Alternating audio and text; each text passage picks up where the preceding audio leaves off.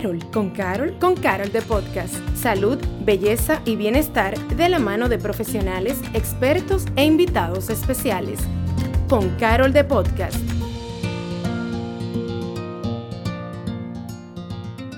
Hola, soy Patricia Luciano, tu host en Con Carol de Podcast. Y hoy me acompaña pura energía femenina, tres mujeres espectaculares que de verdad estamos más que felices de recibir y que vamos a estar hablando de negocios, de mujeres CEO que están cambiando el esquema de lo que las mujeres hacíamos versus lo que se está haciendo ahora, cómo las mujeres están enfrentando ese rol de ser empresarias, de ser mujeres todoterreno. Así que conmigo están Madeline Ceballos, CEO de Maca Capilar Health.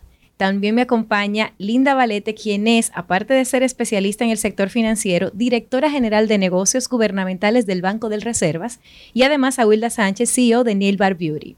Así que bienvenidas a las tres. Wow, yo estoy emocionada. Gracias, Patricia. Gracias, Gracias, por la invitación. No, con Carol de Podcast, más que nosotros estamos felices de contar con ustedes. Tres mujeres, como dije, todo terreno. Entonces vamos a empezar con preguntas suavecitas para que ustedes se sientan cómodas. Madeline, ¿cómo llegaste a ser CEO de Maca Capilar Health? Comencemos contigo. Caramba, cosas del destino, ¿quién lo iba a decir? Mira, de verdad que mi historia es una historia un poquito diferente a lo que es la historia de una emprendedora que decide emprender porque tiene un plan, tiene una estrategia y decide lanzarse. En mi caso fue algo eh, un poco fortuito, diría que gracias a, un evento traumático eh, en, el que me vi envuelta queriendo hacer un cambio de imagen, ya que estaba viviendo un cambio o una crisis eh, en el plano emocional en mi vida. Y nosotras las mujeres tendemos a que cuando estamos teniendo una revolución emocional, no sé por qué, queremos externarlo, ya sea rebajando, Ajá haciéndonos un cambio en el cabello, haciendo algo que le diga al mundo, estoy cambiando, estoy pasando por un proceso y eso fue lo que me pasó. Y pues me, sometí a un proceso técnico del cabello y me lo quemaron. Qué belleza. Ahora yo digo gracias a Dios. en ese momento no fue un trauma. O sea, yo llegué a mi casa dando gritos, me tranqué, mis hijos comenzaron a relajarme porque yo llegué rubia amarilla cuando yo no pedí eso y con el cabello que se me caía así, o sea, quemado. A raíz de eso, después de llorar mucho, de, de, caer en, en una depresión, y yo siempre hago el comentario de que no es cuestión de, de vanidad cuando pasan situaciones así. Solamente el que lo ha vivido sabe cómo afecta a tu identidad, o sea, como, como mujer. Porque tú te identificas con lo que tú ves al espejo. No es lo mismo tú decidir cortarte porque quieres hacer un cambio a tener que porque algo salió mal. Entonces, súmale a la crisis que yo estaba viviendo, ya en el plano emocional, eso. Yo decía, yo no decía, ¿para qué? Yo ahí decía, ¿por qué? ¿Por qué? Entonces, a raíz de eso fue que pasé un año y medio intentándolo todo para que el cabello creciera, cosa que no pasaba como yo quería, como yo esperaba. Lo que me llevó a comenzar a investigar, a hacer eh, una mezcla de ingredientes que por sus atributos pues me dieran lo que yo quería.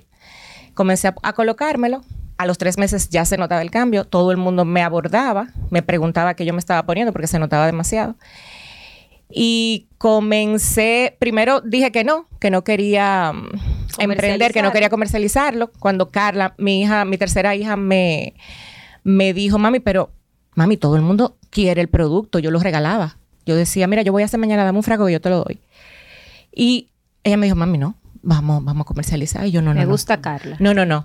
Yo no, o sea, eso no era lo que, lo que yo tenía en mi mente. O sea, para mí eso no, como yo no lo tenía en, en, mi, en mis planes pero luego su insistencia y la de mis amigas. Yo recuerdo que en un brunch me hicieron el primer pedido. Todas dijeron, yo quiero dos, yo quiero uno, yo quiero. Y yo dije, espérense, ¿qué, ¿cuánto cuesta? Yo, yo no sé, yo no sé, o sea, yo no sé porque yo no he hecho esto. De, denme un chance, me hicieron un pedido de 10. Yo salí de ese brunch con un pedido de Diego Otero. Yo, ok, y ahí fue que empecé, porque me empujaron. Ahí empezó todo. Compré mis primeros frascos en Amazon que me salieron súper, súper caros porque yo no sabía dónde vendían eso aquí. Yo iba y compraba eh, los ingredientes en sitios donde me salían súper caros también. Recuerdo que no tenía... ¿Tu curva de aprendizaje fue cara? Sí, muy cara. Eh, empecé, no tenía un chele para eso, o sea, yo no tenía de que presupuesto. De que voy a, voy a como yo tengo un negocio, yo voy a sacar este dinerito para el negocio, sino que fue como que tú lo, fuiste, tú lo fuiste sacando seguro de tu propia yo tenía tarjeta. Una tarjeta de crédito y yo hice una inversión de 7 mil pesos de la tarjeta con la esperanza de poder pagar. Recuperar. Cuando llegara, cortara y verdad. Y así arranqué con mis primeros goteritos, llevándolo a los salones donde me conocían, para que no me dijeran que no. Y me decían, sí, está bien. Yo les, yo les decía, déjame ponerlos ahí, que yo, si no se venden, me lo llevo. Es a consignación, sin ningún compromiso, no te preocupes. Así empezó todo. Ya tú ves que eso hace cuatro años, ahora. Y ha sido algo de verdad impresionante como la evolución que ha tenido la marca, de verdad. Vamos a hablar más contigo porque tenemos mucho que, queremos exprimir. Sin embargo, cuando se habla de Linda Valete, en ciertos escenarios es como muy clara la historia de Linda, su, su aporte desde la parte financiera de nuestro país. Pero hay otras personas que quizás ve solamente a esa Linda que es muy empoderadora en redes sociales, que da estas charlas que son un poquito más de, de tú puedes y vamos para adelante. Entonces hablemos un poquito de la historia de Linda Valete. Gracias. Eh, bueno, mi historia, realmente yo diría que es una historia de, luchar y de no darte por vencido, no importan las circunstancias. Yo digo que cada, eh, todas las personas realmente tenemos una maravillosa historia de luchas y de sueños por contar. En mi caso, yo soy de Palenque, eh, estudié en una escuela pública, y realmente no vengo de una familia para nada adinerada. y gracias a Dios y a la persistencia eh, tocar muchas puertas. Vinimos a la capital, mis hermanas y yo, y conseguimos a, través de Lucamaima una beca que tenían para estudiantes de escasos recursos. Y ahí básicamente empezó mi carrera. Yo empecé como secretaria en una empresa de carga y así fui a través de mucho estudio, mucho trabajo, escalando, porque yo siempre pensé en que yo no me quería, eh, yo no me quería, yo no me quería rendir. Y, yo quería siempre como superarme. Eh, bueno, yo cuando estaba ya de secretaria y, había escalado, eh, siempre, bueno, trabajando mucho en la empresa de Courier, salió una publicación en el periódico Listing, me recuerdo, eh, que estaba en inglés. Yo había estudiado inglés también dando viaje en mi guagua pública en, Boston Institute, hace muchos añitos. Y, y, tenía un inglés medio, ¿no? Entonces, eh, yo vi que publicaron un anuncio del banco Citibank. El Citibank. Entonces, que estaban buscando una persona eh, de, negocios y yo entendía, bueno, yo, yo voy a, depositar mi currículum ahí porque yo entendía que yo, eh, con mi experiencia, trabajando ya con clientes, que ya yo había tenido mucha experiencia como en el área de ventas de la empresa de Curry, luego de, ir trabajando, y yo era la mejor secretaria y después me, me fajé para ser de las mejores vendedoras. Y, yo apliqué. Entonces ahí es que yo entro en el año 1998 a la banca, eh, la mejor escuela de banqueros del país, eh, sin, para no decir que del mundo, que lo es el Citibank. Entonces ahí ya empezó mi carrera. Eh, no es tan fácil como se ve por fuera. Requirió mucha, mucha capacitación. O sea, yo dinero que me entraba en mi caso era, aparte de pagar las deudas, era para estudiar. O sea, yo sabía que si yo, yo tenía un, una, un deseo de estar siempre muy actualizada, pero sobre todo no quedarme con la licenciatura, después una maestría, después tuve la oportunidad de poder estudiar en Estados Unidos y me quedé hasta pie. Entonces, eh, todo eso, la preparación, mucho trabajo, siempre yo no trabajaba y siempre le digo a las personas por lo que me pagaban. Yo siempre me involucraba en otros proyectos eh, que tenía la empresa, eh, siempre estaba eh, disponible si buscaban, capacitaban, por ejemplo, empleados para entrenar a los demás, yo levantaba la mano y me ponía la orden. O sea, yo siempre estaba involucrada en ese tema de dar, de dar más, porque venía ya de una escuela de que there's no free lunch, o sea, lo que tú necesites tienes que buscarlo. Así es. Entonces, por ti misma. Y la verdad que a través de Citibank, eh, con todo ese crecimiento que, al paso del tiempo luego eh, pude ser segundo vicepresidente, luego pasé como vicepresidente de negocios a la Asociación Popular, eh, luego entonces Banesco me oferta y me voy como CEO, como gerente general de Banesco. Y luego entonces ahí viene, termina mi, termina mi contrato de trabajo paso por un divorcio y es la parte que yo hablo del libro. Exacto. Ahí, viene mi desierto en el que tuve que empezar a emprender. Entonces, él hace como ese capítulo del libro se llama Ascenso y Caída y tuve la oportunidad de escribir mi libro, eh, increíblemente en un proceso de un desierto. Así es. Que se llama Ser mujer en un mundo de hombres y que fue, gracias a Dios, un libro que ha tenido mucha acogida para las mujeres, sobre todo en el sector empresarial y en el sector de emprendimiento. Y bueno, empecé de cero a los 40 años con dos niñas, dos regalos de, Dios en mi vida y a emprender como yo decía, bueno, pero yo lo que sé es trabajar en banco y yo no puedo poner un banco ahora mismo, ¿verdad? Mis finanzas no me lo permiten. Y encontré mi porqué. O sea, me encanta eh, capacitar, me encanta enseñar a los otros y, sobre todo dejar a los otros mejor. Porque como siempre se dice, el, el buen líder es cómo quedan los demás cuando tú te vas. Esa es eh, la grandeza del liderazgo. Yo, tengo fe de no llorar hoy. Vamos, con la Wilda. Wilda es un terremoto. Wilda es una mujer que pasó de ser empleada de grandes multinacionales a convertirse ahora en la CEO de su vida. Entonces, quiero que nos cuentes un poquito cómo sales de ser parte de estas empresas tan grandes y luego te aventuraste. Yo conozco un poco la historia, pero quisiera que la familia de Con Carol de Podcast pueda disfrutar cómo alguien que estuvo tan estable en un mundo que prometía mucho, decide salirse, desarraigarse, para entonces emprender vuelo y ahora ser la CEO de tu vida, como dicen tus redes sociales. Sí, bueno, gracias por la invitación. Es una historia que me encanta siempre compartir. Creo que tiene, mi historia tiene mucho de parecido con, la de Madeline, la de Linda. Eh, creo que las tres emprendimos después de los 40, ¿verdad? Sí. sí, y, la verdad que, o sea, creo que tenemos mucho mérito. Eh, así que... Y rápidamente te digo que lo que le da más mérito a eso que ustedes están diciendo es que quienes vean este episodio y quienes estén escuchándolo probablemente van a descubrir algo que a veces se nos olvida, que no hay una edad para empezar. Que no hay una edad para empezar. Porque a, veces, y eso quizás en el caso sobre todo de Linda, lo ve en esas peticiones que hacen de, de buscamos emprendedores jóvenes, y entonces dicen hasta los 35 años, ¿y qué pasa con la que tiene 37? ¿Qué pasa con la que tiene 42? Que está ahora mismo pasando un proceso, no merece. Entonces ustedes se representan ese ejemplo de que no hay por qué temer al emprender, al, abrir las alas y tirar para adelante. Entonces seguías hablando, pero quería hacer esa acotación, porque después de, lo, después de los 40, tú emprender y conseguir el éxito y el reconocimiento, no solo tiene el mérito por la fama o por lo que el dinero representa,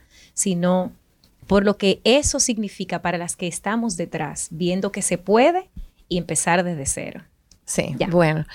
También algo muy fortuito, eh, pero yo pienso que estaba pensando en otro día que realmente yo he logrado mi propósito. Mi propósito siempre fue tener un poco de libertad de tiempo para yo poder eh, ser mujer. Yo sentía que en mis posiciones, y no sé si le pasó lo mismo a Linda, yo estuve también reflexionando mucho de que lo que me hizo exitosa a mí en las posiciones que yo tuve también de gerente general en Pfizer eh, y en todas esas empresas multinacionales era que tal vez yo misma estaba queriendo competir con los hombres sin estarlo buscando realmente. O sea, cada día reflexiono más sobre qué era lo que me hacía ser, por qué ese afán de logro, de logro, de logro, lo que había logrado, qué era lo que me impulsaba y cómo yo a los 42 años tomé esa decisión tan retadora de decir, lo dejo todo y, quiero tener vida, quiero tener libertad. Y realmente era porque tenía un vacío, o sea, tenía un vacío de, que sí me sentía exitosa como profesional, pero sentía eh, remordimiento de conciencia de que no había estado en, momentos especiales con mis hijos, con mis padres, con, mi familia y quería vivir Eh, en ese momento no, o sea, cuando cuento mi historia de emprendimiento, lo mismo, o sea, uno piensa que el que emprende es porque lo planificó, porque lo soñó. Sí, también he reflexionado sobre eso. Cuando me pongo a pensar en qué me gustaba cuando yo era pequeña, todo lo que yo jugaba tenía que ver con servicio. Una agencia de viaje, que sea zafata, que sea un hotel. Sí, todo eso me puse como, también reflexioné yo, wow, yo nunca desarrollé un producto. Yo realmente lo que me gustaba era el servicio. Y, y miren lo que estoy ahora. Eh, y, realmente eh, la búsqueda de esa libertad que uno cree que tiene cuando va a emprender fue lo que me hizo. Y realmente no emprendí con el propósito tampoco como ella de, emprender porque tengo una gran idea y me voy a hacer rica y todo eso, sino yo quería libertad. Eso era, o sea, para, y para mí todavía la libertad sigue siendo mi gran propósito. Tu prioridad. Mi prioridad. Y, quería hacer lo que a mí me gustaba. Eh, no tenía un plan y todo tiene un propósito. Y creo que todo el que emprende, la mayoría emprende por una crisis. Si vemos las tres experiencias, han sido crisis, crisis emocional, crisis emocional, crisis emocional. Eh, y, creo que eso es el gran empuje también, que cuando ya tú estás en el momento, entonces tú, eh, bueno, saca, yo digo, yo quisiera tener esa valentía de ese día, de ese momento también.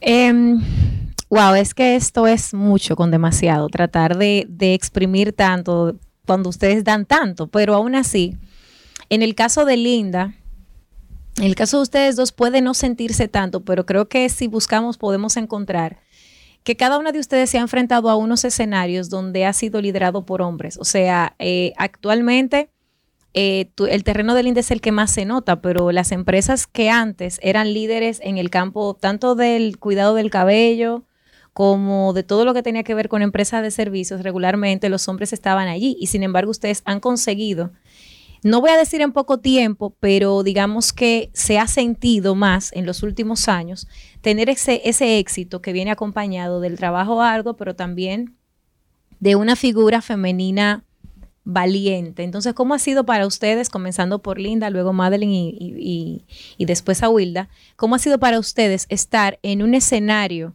que antes era dominado por hombres para luego ustedes decir, sabes que yo soy mujer y yo puedo. Mira, eh, siguiendo la línea excelente de, de Awilda, eh, yo sí te comento que increíblemente, por eso esa pregunta de qué es el éxito para ti es súper importante en tu vida. Porque eh, yéndome a la portada del libro, que no mucha gente me pregunta por qué esa portada, que soy yo mirando al vacío desde una altura y dándole la espalda a los demás hay mucha soledad muchas veces en eso que tú crees, como tú bien comentas, Awilda, que es el éxito. Entonces, mientras más éxito, increíblemente, mis momentos de mayor éxito profesional era donde estaba más la tristeza, el vacío y la soledad. Ese mundo de ser mujer en un mundo de hombres es muy solitario. Por eso es que eh, me empecino y, mujeres como nosotras, todas, nos empecinamos en ese tema de que haya más mujeres en la mesa. Como dijo eh, eh, la, la, famosa la primera congresista de Estados Unidos, que fue de que si no hay una silla en la mesa, yo traigo mi silla plegable, ¿no? Eh, porque es realmente solitario, ciertamente, requiere mucha automotivación, mucha confianza, aunque tú no la tengas, sacarla de abajo.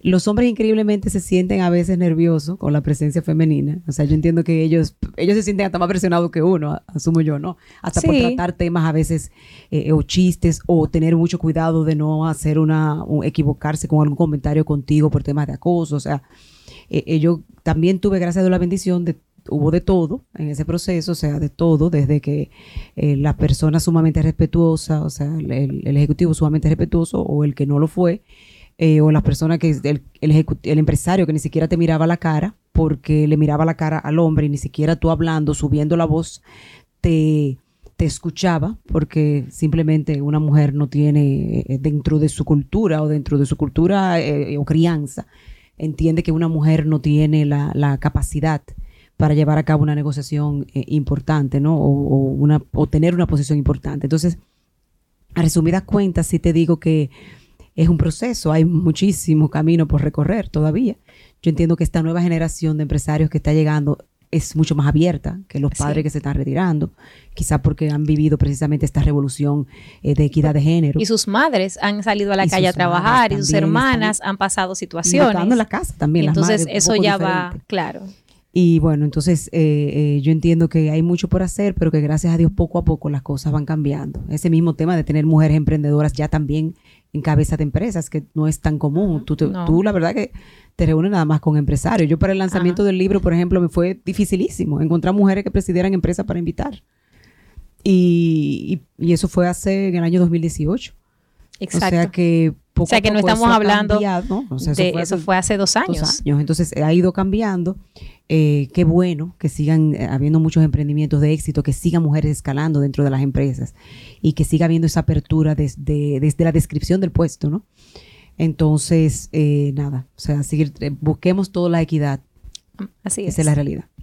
Madeline, en tu caso, yo sé que cuando uno habla de productos para el pelo, pues se siente, no, eso es, eso es eminentemente femenino. Sin embargo, para mí, en el momento en el que estábamos preparando la entrevista, yo decía, pero es que antes los grandes productos venían en empresas cuyas cabezas eran hombres. Entonces, ¿cómo ha sido para ti? Mira, yo siento que yo he sido afortunada. Primero porque por el momento en el que me tocó emprender, que es un momento en que las mujeres nos estamos abriendo y se nos está reconociendo y nos sentimos seguras. En mi caso, yo duré 23 años trabajando en una empresa liderada por un hombre y hombres. Yo estaba en el área administrativa y yo, yo era como el backstage, la que no brilla, sino la que está empujando para que el otro brille. Entonces, sí trabajaba mucho, tenía toda mucho, mucho de la parte operativa, pero yo no tenía poder de decisión. Y tenía, y, y podí, y, y- hubiese podido por, por la situación en que estaba en ese momento, pero no se me dejaba. Incluso recuerdo que si yo intentaba hacer una reunión con el personal, se veía como una amenaza, como, como ¿qué tú estás haciendo?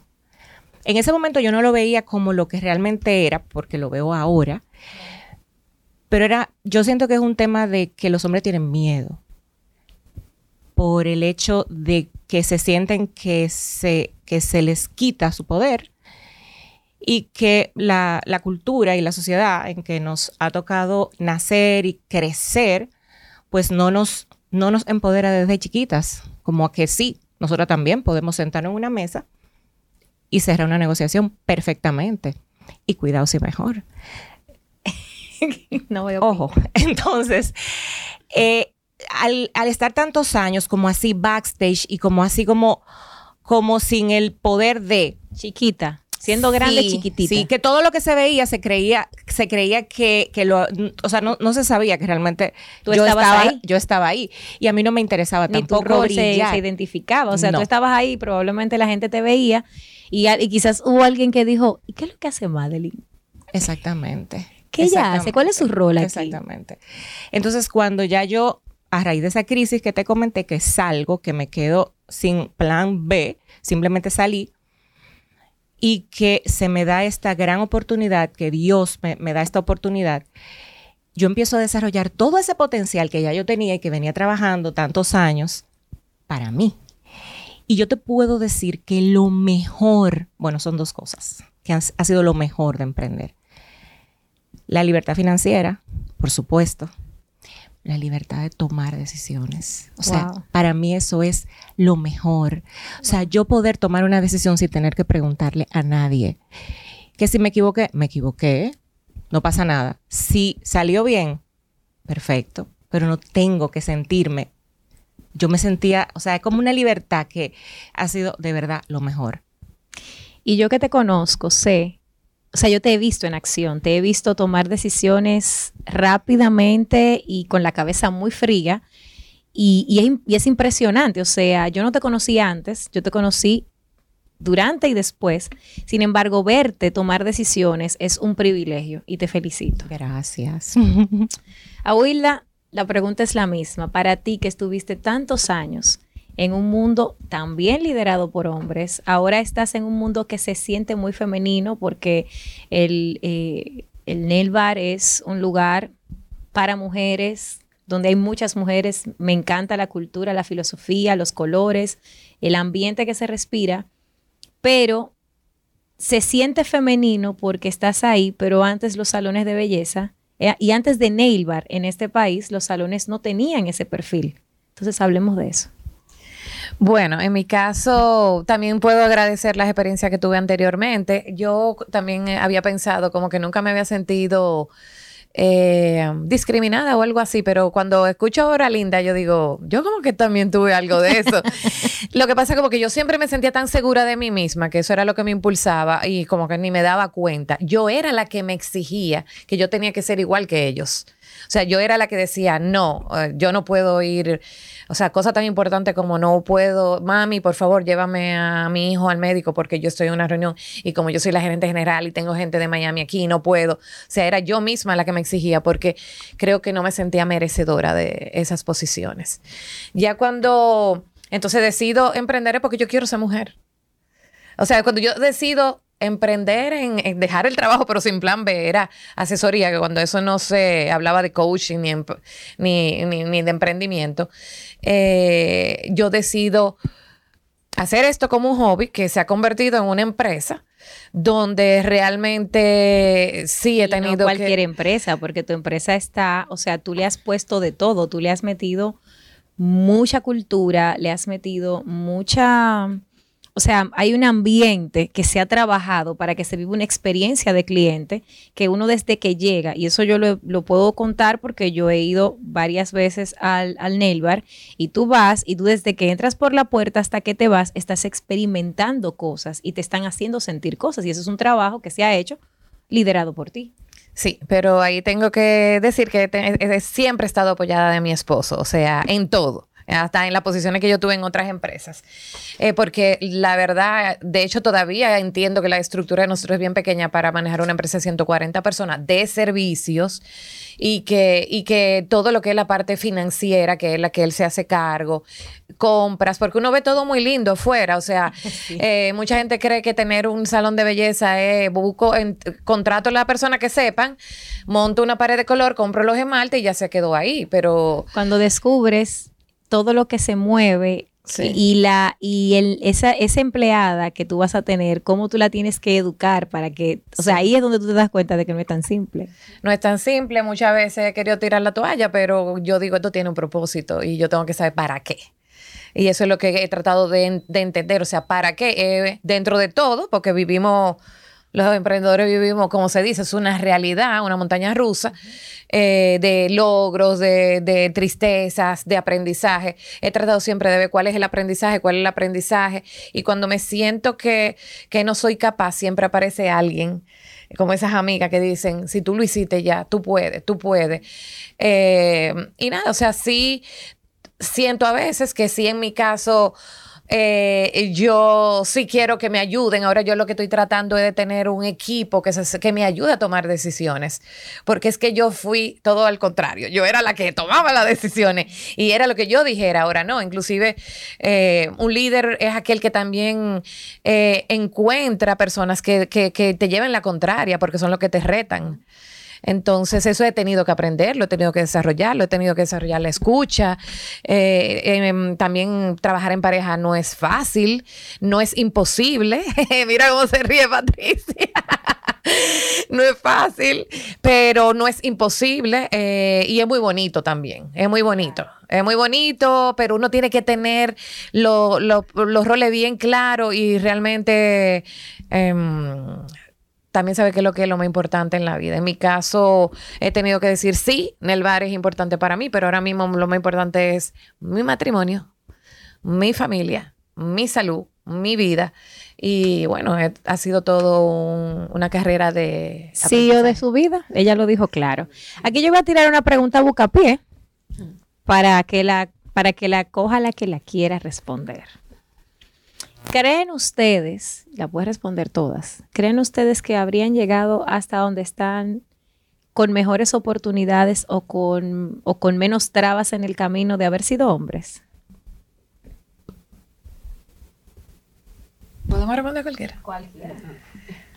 Yo no me he sentido que yo, lo, que, o sea, como que he logrado menos porque soy mujer. O sea, no sé, yo siento que yo he tenido las mismas oportunidades y creo que ha sido porque también mi personalidad, o sea, eh, y porque también hacía como linda, o sea, me destacaba, era la, la, que siempre daba más, la que, bueno, y tuve la oportunidad de trabajar en empresas que realmente eran norteamericanas. Entonces, eso es diferente. Eso es diferente, realmente. Y ahora todo tiene sentido para Sí, que ella también tuvo esa oportunidad. Entonces, porque sí, porque hay culturas que todavía eh, es, un reto, pero no me sentí discriminada ni que ni que no me tomaran en cuenta porque yo fuera hombre y, y para mí para mí es una bendición. Yo pienso que las mujeres y no quiero discriminar a los hombres, ni nada de eso, pero siento que, o sea, tenemos tantos talentos, tantos dones eh, somos tan creativas y,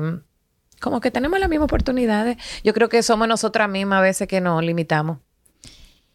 o nos dejamos o nos dejamos porque hay, hay, situaciones donde somos nosotras, pero hay otras situaciones donde definitivamente el ambiente no ha sido favorable. ¿Qué dice usted, señora Madeline Ceballos? Mira, yo pienso que si yo hubiese sido hombre, no hago lo que hago. O sea, y lo digo porque yo siento que la esencia de la marca es femenina, de mi marca, en, en especial, o sea, lo que soy yo.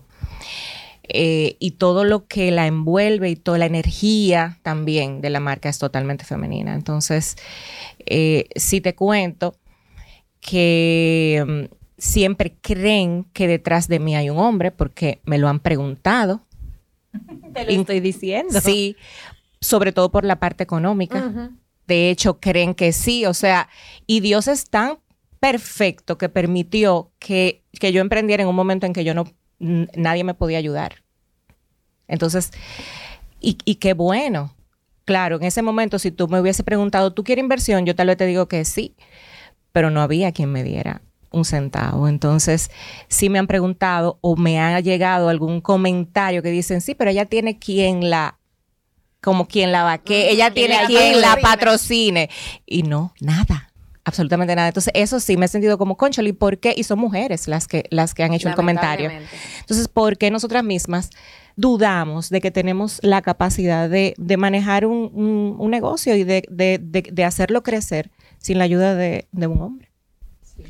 En tu caso, Linda, ¿qué tienes para aportar desde ahí? Es decir, tú crees que de repente, si tú hubieses sido hombre, hay ciertas cosas que se te hubiesen hecho un poquito más fáciles. Claro que sí, absolutamente. Más en, la, en el área que yo me desempeñé, y bueno, y sigo desempeñándome porque ya volví de nuevo al sistema financiero en, el Banco de Reservas, es un sector eh, muy masculino. Y sobre todo en las, eh, yo no estaba en las áreas back office como recursos humanos o mercadeo, que son las naturales de la mujer. Digo, no solo el sistema financiero, sino en todas las empresas.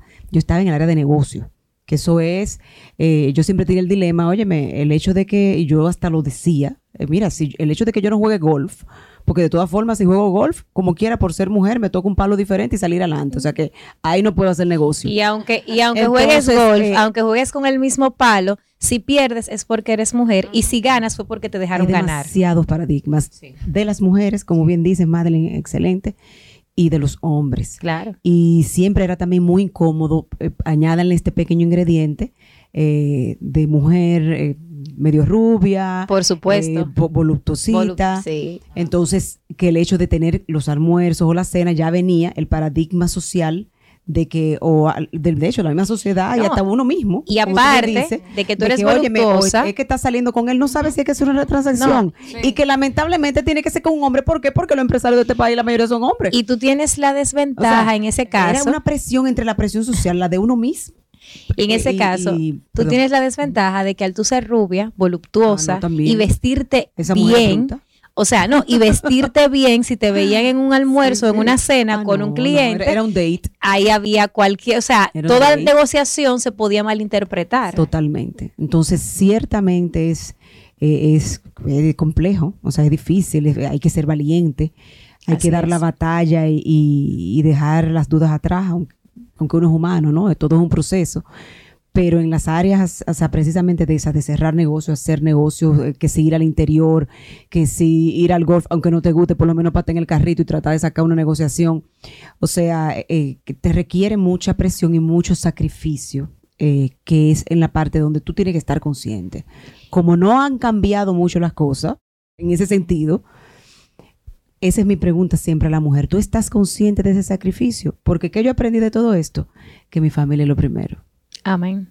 Mi familia, así como, como me habían expuesto aquí eh, Madeline y Wilda, tu familia siempre debe de ser lo primero. No hay éxito que, que te cubra lo que representa una familia en tu vida, porque tu familia va a estar contigo, estés bien o estés muy mal.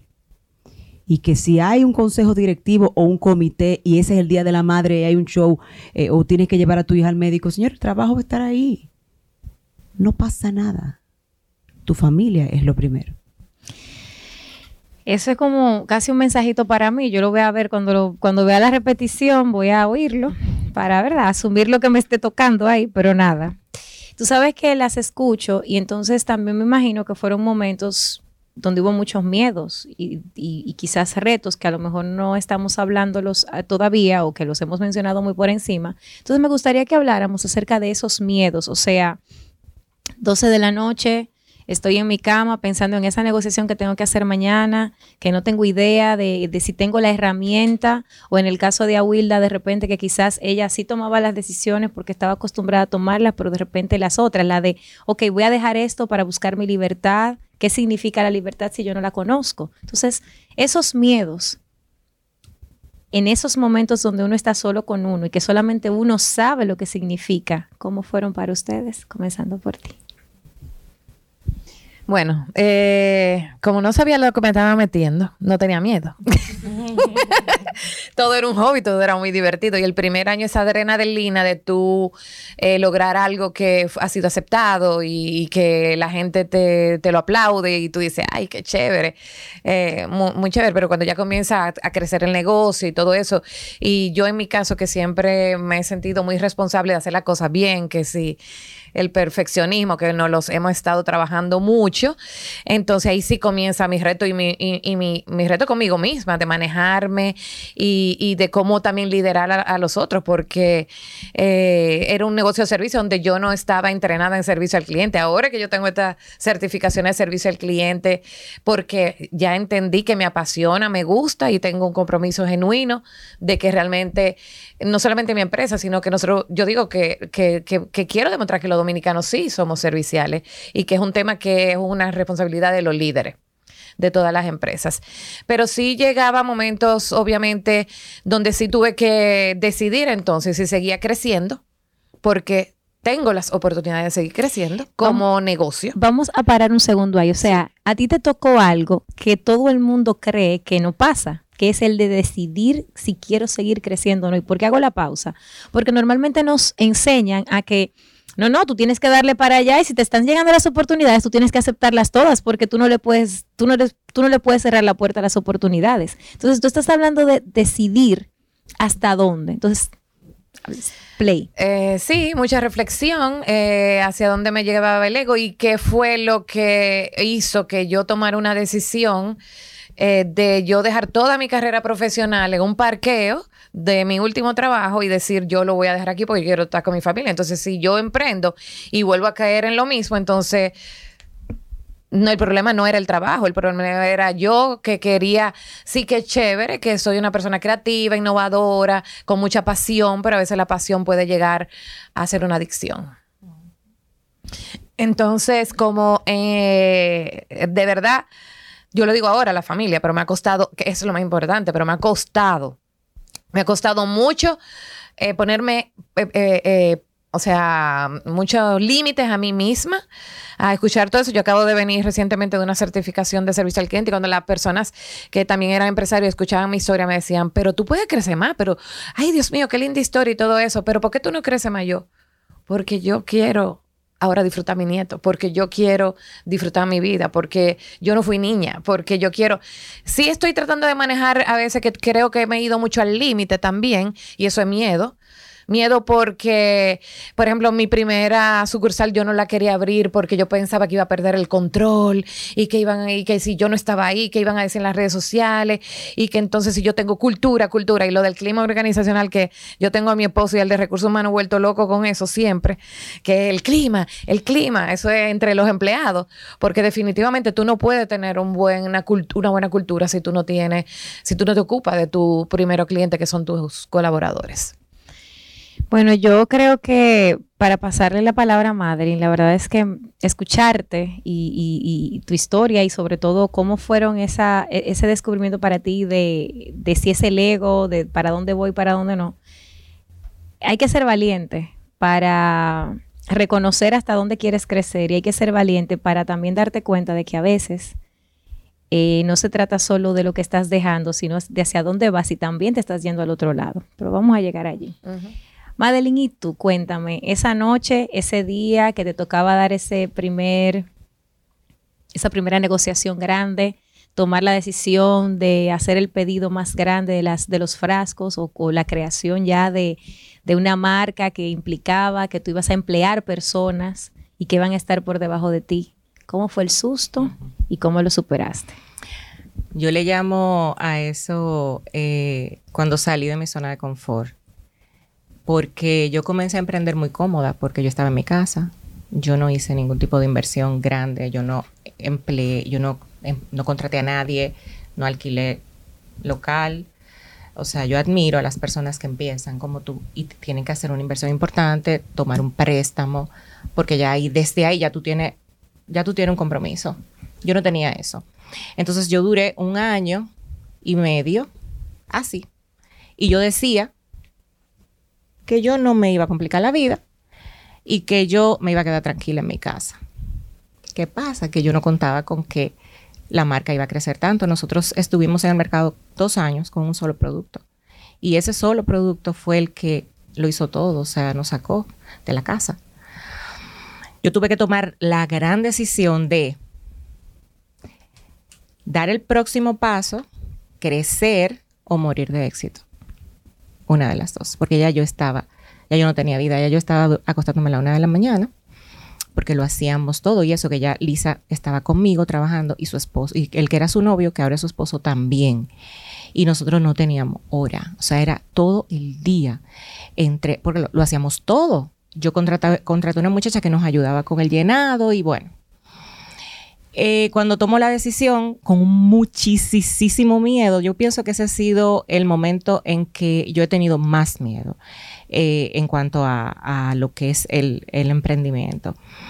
Lo tomé, tomé la decisión y fue como que me sentí grande. O sea, me sentí grande como cuando tú creces, como tú dices, ok, tomaste una decisión de una persona adulta, ahora tienes que, o sea, de verdad, ya tú no puedes estar como, ya en serio la cosa alquilé local, tuve que contratar personal, tuve que constituir una empresa, ya, ya, ya la cosa se puso seria. Y el miedo, tú decías, ¿cómo, ¿cómo fue el miedo? Yo sí te puedo contar cómo fue el miedo en ese momento, pero el miedo es algo con lo que yo tengo que lidiar todos los días. Yo. O sea, diario yo tengo que lidiar con eso. Y hay momentos en que el, miedo está en, un pico más alto que en otros momentos. Eh, por ejemplo, con la pandemia, y yo sé que tú me entiendes, cuando llegó ese momento de cerrar y de, de, irnos a la casa sin saber lo que iba a pasar, eso fue un momento en el que yo dije, ¿por qué yo me metí en esto? ¿Quién me manda a mí ahora? si yo me hubiese quedado tranquila, yo, o sea, fue un momento fuerte. Entonces, tener que Sobre todo, tú ver negocios de personas cercanas, que no fue que cerraron momentáneamente, porque tenemos amigos en común que su negocio simplemente colapsó y que no aguantó. Entonces, eso también tiene que haber sido porque a mí me impresionó.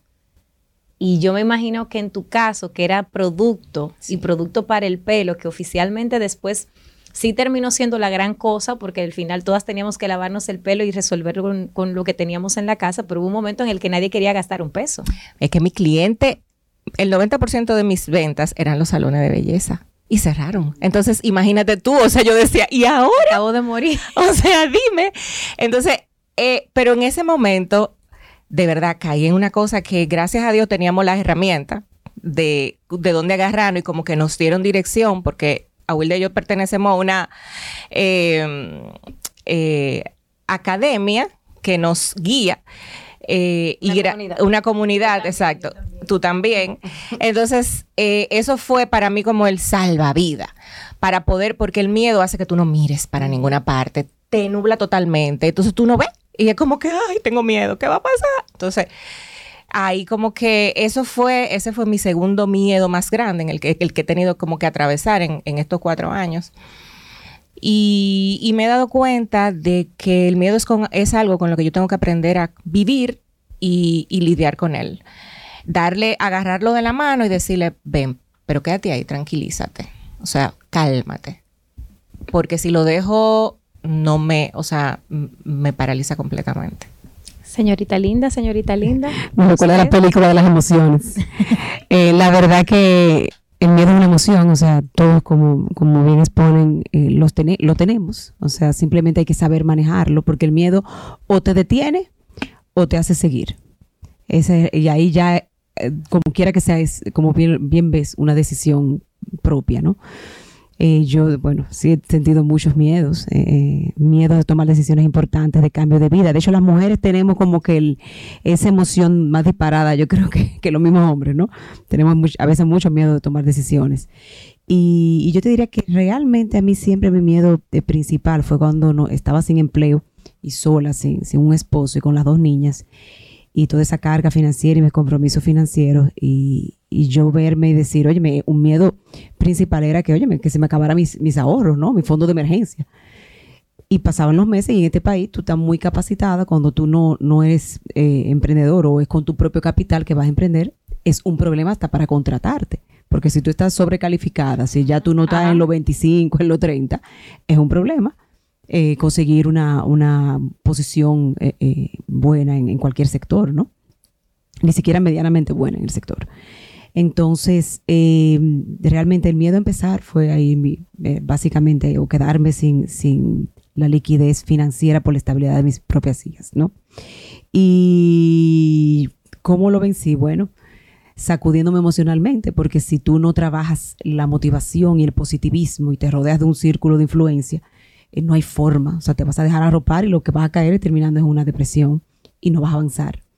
Entonces eh, fue con mucho trabajo, con mucha fe, o sea, de- con Dios y con mi hija de 13 años, que realmente fue la que literalmente me paró de la cama. Ella llegó del colegio a las 2 y me, me encontró en bata eh, por como casi un mes y medio, dos meses en bata. Y en la cama. Y me dijo, eh, mami, pero tú eres, o sea, a ti la gente te quiere, te sigue, tú has hecho muchas cosas en la vida. Levántate, mami, ¿qué tú vas a hacer? Desde ese día yo me levanté Te pusiste Dios tu no saco, mentir, te pusiste tu saco, pantalón, tus zapatos, te y salí maquillaste. sin rumbo, sin agenda y sin sentido. Hasta que me puse a pensar en mi tiempo tan necesario, en mi tiempo de, eh, de soledad eh, interna, de en qué qué yo puedo hacer que requiera poca inversión, porque te- siempre el tema de, de la finanza a mí me... me- Te va a es- trabajar. o sea, me- me- el- le trabaja a todos, ¿no? Pero el mismo hecho quizá también de yo ser financiera. Por eso lo digo. Eh, por eso la, la parte de administrar el dinero es para mí eh, muy importante. La seguridad. Y la seguridad, como bien dices. Y eso básicamente yo dije, bueno, eh, ¿qué me gusta hacer? ¿Qué requiere poca inversión? Entonces hice como Mickey Guy, ¿no? ¿Qué necesita el mundo? Entonces, ¿en qué yo puedo ser buena? Y ahí surgió el tema de, capacitar, de las charlas, el tema del libro y, con algunas asesorías. Y con eso básicamente me sostuve hasta que hice mi centro de capacitación con los diplomados de banca y servicios financieros, los talleres de finanzas y, y las charlas y eso me sostuvo, señores, hasta volver a ingresar al sector laboral.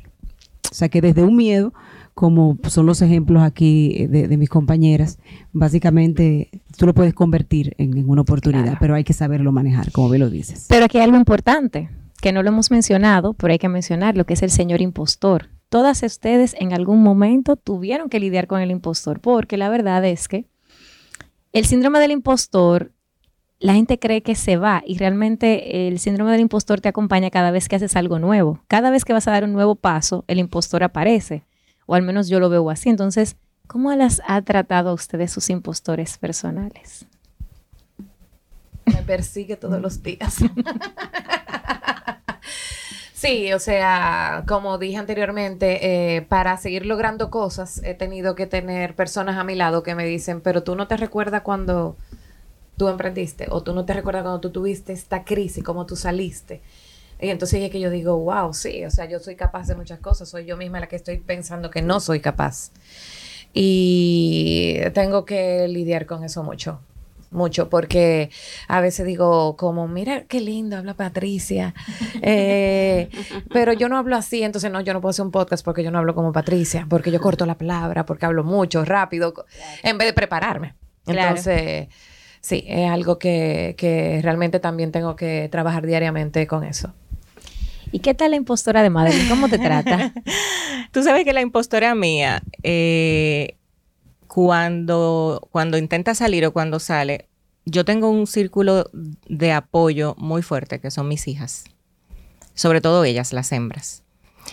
Que cuando yo... Yes. Cuando yo quiero entrar en duda de que puedo, o, me da amnesia y se me olvida lo, el camino recorrido y que pude salir, ellas me lo recuerdan. Entonces es algo que me mantiene, eh, de hecho, cuando he tenido crisis, eh, yo, no, yo no puedo decir que me he podido quedar en cama eh, como tal vez hubiese querido llorando y lamentándome porque ellas son las primeras que llegan, vámonos que tenemos sesión de fotos y tenemos esto, tenemos esto, acuérdate que tal cosa, yo me quedo como que, pero ustedes no me están viendo, déjenme en paz, vamos, que tenemos que, entonces eso como que no me da chance, tengo que como que y se turnan y son unos personajes. O sea, eh, Lisa es Lisa es batuta y constitución y Carla entonces es tranquila hasta que deja de serlo. O sea, que son unos, unas personalidades. Son fuertes.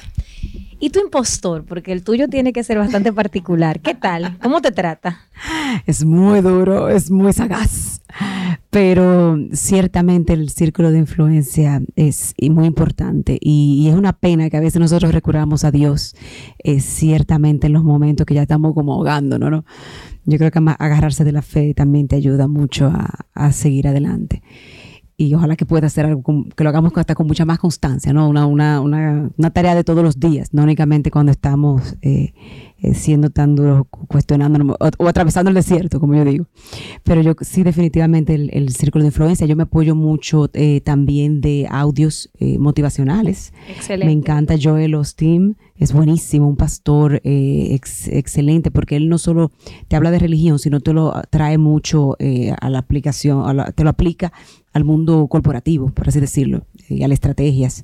Eh, Tony Robbins, que ustedes saben que, yo estuve también parte de la academia de, él, me ayudó muchísimo eh, también en mi proceso. Y lo escucho, también los audios de él son buenísimos. Y toda la lectura de automotivación la tengo en mi, ya sea audio o en el Kindle. O sea que realmente es apoyarme de herramientas de ese tipo eh, y mantener un círculo positivo. Ya yo estoy, de hecho, hasta lo digo a veces a las amigas mías, que también un círculo muy cerrado. Y le digo, miren, yo no quiero energía negativa, señores. O sea, esta vida es tan corta. Lo único que no administramos esta vida es el tiempo y lo más valioso el tiempo vuela, ¿para qué yo necesito ya eh, eh, de por sí con, el impostor que uno tiene, verdad? También tener eh, nada de energía negativa, señores. O sea, la vida hay que vivirla feliz, simple. Y ciertamente los momentos difíciles vienen y van. Es como la economía, una montaña rusa. Pero apóyate en otros, sé positivo, saca de abajo. Durar mucho en esa agonía de, de, de no es fácil, ya yo lo viví y, la verdad que no te suma nada más que mucho sufrimiento. Ustedes, yo sé que lo saben, pero igual creo que es valioso recordarles que ustedes están cambiando vidas, cada una desde su lugar, y están abriéndole paso. Primero, como mencionábamos al inicio, emprender después de los 40, asumir riesgos después de los 40 en una sociedad que todavía sigue cerrando puertas, no necesariamente a la mujer, sino a todo el que, porque hay varias formas de cerrar puertas y una de ellas es por la edad sin importar el género, aunque el género también influye. O sea, si además de tener 40 eres mujer, pues hay como que un adicional. Sin embargo, ustedes son un referente de no solo de que se puede, sino también de inspirar a esas que vienen. Entonces, ¿cómo se sienten con esa responsabilidad y al mismo tiempo cuál es la mayor satisfacción de ese rol, comenzando con Linda. De verdad que es un regalo de Dios.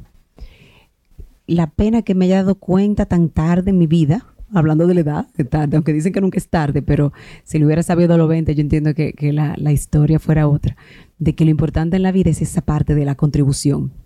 O sea, cómo yo dejo mejor a los demás. O sea, y eso que tan lindo, yo sé que de hecho como venimos con todo la lluvia, o sea, eh, eh, horas, eh, o sea, esa entrega, horas fuera del horario laboral, digamos, y, vienen mujeres así como Awilda, como Madeline y, tú también, o sea, Patricia, y venimos a eso, a está aportando, aportando a otras que nos escuchan, eso a mí me inspira. Siempre que yo me topo con, otra mujer en el baño o quien me escribe un mensaje por las redes o, me hace un comentario en la calle eh, de, que lo bien, mira que te escucho y me salvaste la vida, mira, o por ejemplo, una me escribió eso con el libro, que iba camino a un vuelo y que hasta que esa historia le ayudó hasta a salvar la vida. O sea, eso para mí fue hace dos años y me impactó mucho, porque es que nadie sabe el proceso en el que está la otra persona. Y lo importante que es ese espaldarazo, señores. O sea, eh, eh, ese espaldarazo positivo, que eso se ha ido perdiendo tanto en la gente. Y la verdad que para mí es una gasolina, o sea, el saber que yo pudiera ayudar a los demás, porque así mismo estaría yo de agradecida cuando lo hicieran por mí. O sea que yo les invito a las demás mujeres, que hay muchísimas con historias valiosísimas, que aunque no te quieras parar y conversarlo en un micrófono porque no tengas el expertise o tengas miedo escénico, óyeme, esa compañera que está al lado tuyo, esa, ese familiar, esa amiga, puede estar requiriendo un espaldarazo tuyo y hasta una frase que tú le mandes ese día positiva, porque eso es lo que tenemos que drenar este mundo ya de cosas positivas. Tú puedes estarle haciendo un gran bien, eh, eh, una, un, acto de fe eh, hacia la otra persona.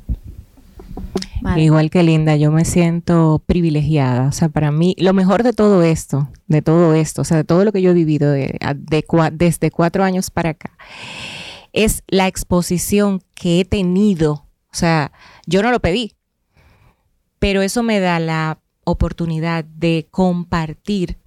Y te voy a confesar algo, hay veces que, o yo hasta hace un tiempo no sabía el impacto que tenía mi historia para otras mujeres. O sea, yo eh, no, no lo veía. Muy importante para nosotras. Muy, o sea, de verdad, Y, y, ver eso, eso para mí, como, como dice Linda, para mí eso es la gasolina. Es como mi motor. Cuando a mí se me acercan para decirme desde eh, algo práctico, como, ay, mira, eh, gracias por crear un producto así, yo tengo cabello por ti, mujeres que han tenido problemas de...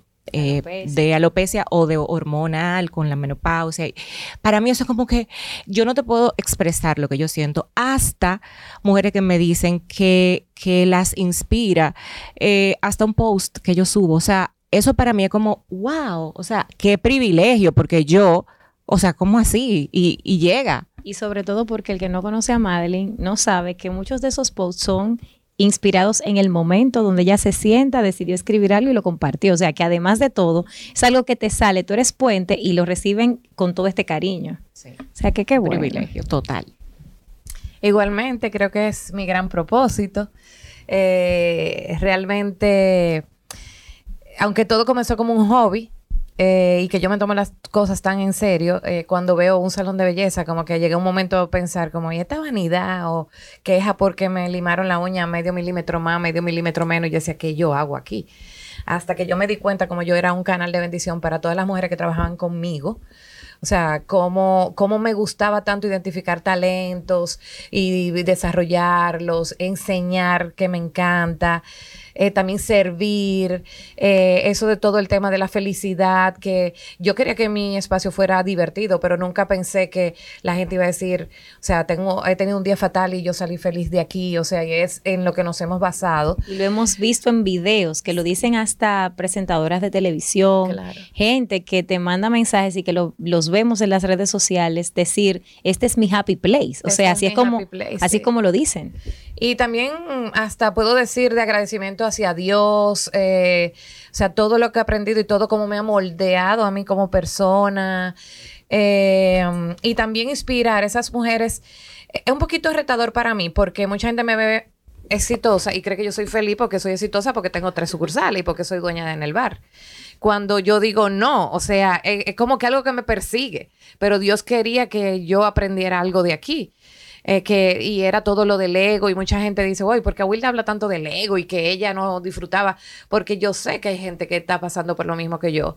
Y entonces me escriben, y antes de venir para acá, me dijo una amiga, que también es una emprendedora muy exitosa y le va muy bien, que me dice, tú no sabes cómo me sentí de bien, y me pongo chinita la piel cuando me dice lo que tú escribiste, que estás recolectando momentos, porque en otro momento antes, yo llegué de viaje el domingo a las 2 de la mañana y me fui al interior a celebrar el cumpleaños de mi mamá. Yo me hubiera quedado en una cama descansando, pues yo acabo de llegar de viaje, porque para mí era muy importante yo descansar y volver a trabajar o ponerme a trabajar o todo lo que aprendí en, el, en, el, en el- la certificación y ponerme a hacer que irme a disfrutar con mi familia el cumpleaños de mi mamá. Entonces, realmente como que wow, o sea, eh, no quiero como, yo no quiero ser procrastinadora del emprendimiento ni nada, pero sí de que uno no es exitoso porque emprende y logra tener muchas sucursales o mucho, o ser reconocido, o ser mucho, o tener muchos empleados. Yo no quiero volver a tener 180 empleados, tenemos 140 ahora. Yo digo, yo quiero ser más eficiente y más productiva y lograr ese sueño tan grande de dejar un legado y de verdad de, de que yo pueda decir, si yo no estoy, que fue de lo que aprendí, por ejemplo, ahora mismo en mi certificación con Disney, cómo ese señor dejó ese legado y él ni siquiera llegó a ver eh, eh, Disney World en Orlando porque, se pre- porque preparó a gente para que siguiera ese sueño y cómo todavía 50 años después se siente que él es un líder. O sea, y esa para mí es una gran inspiración. Tenemos que cerrar, pero a mí me va, o sea, yo tengo que hacer esta pregunta rápidamente, así que vamos a hacerlo muy breve. A sus hijos, a sus hijas, ¿cuál es esa, ese consejo invaluable que ustedes le quieren dejar de lo que ustedes entienden que debe ser el norte, en el caso de los que son varones, de cómo manejarse con las mujeres de sus vidas y en el caso de las mujeres, cómo seguir haciéndose sentir en un mundo que todavía necesita más apoyo para que sigamos logrando y creciendo.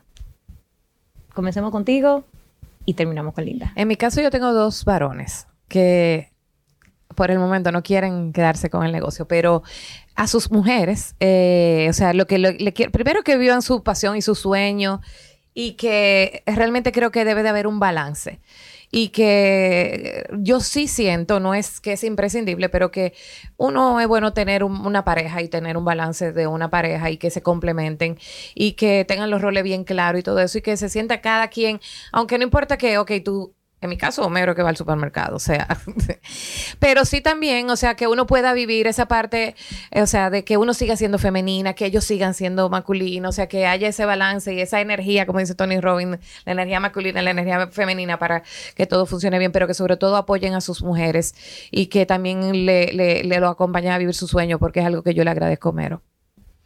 Vale. En mi caso yo tengo dos varones y dos hembras. Y de verdad a los cuatro les digo lo mismo. Sea hombre o sea mujer, respeto, confianza y amor. El trípode. No puede faltar uno de los tres porque se cae, se cae el trípode.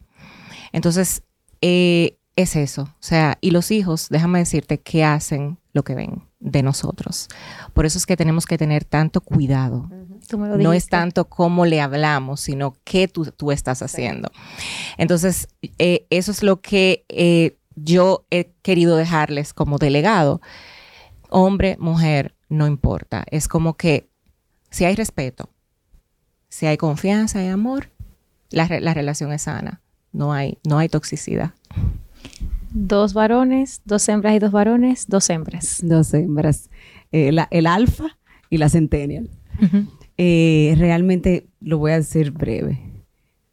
Haz lo que te gusta. Maneja bien tus finanzas desde bien joven. Que eso te va a catapultar luego y dar la seguridad en el futuro. Persiste.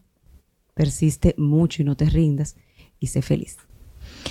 Yo no sé ustedes, pero yo personalmente me voy de aquí con la, con la mochilita llena de recursos.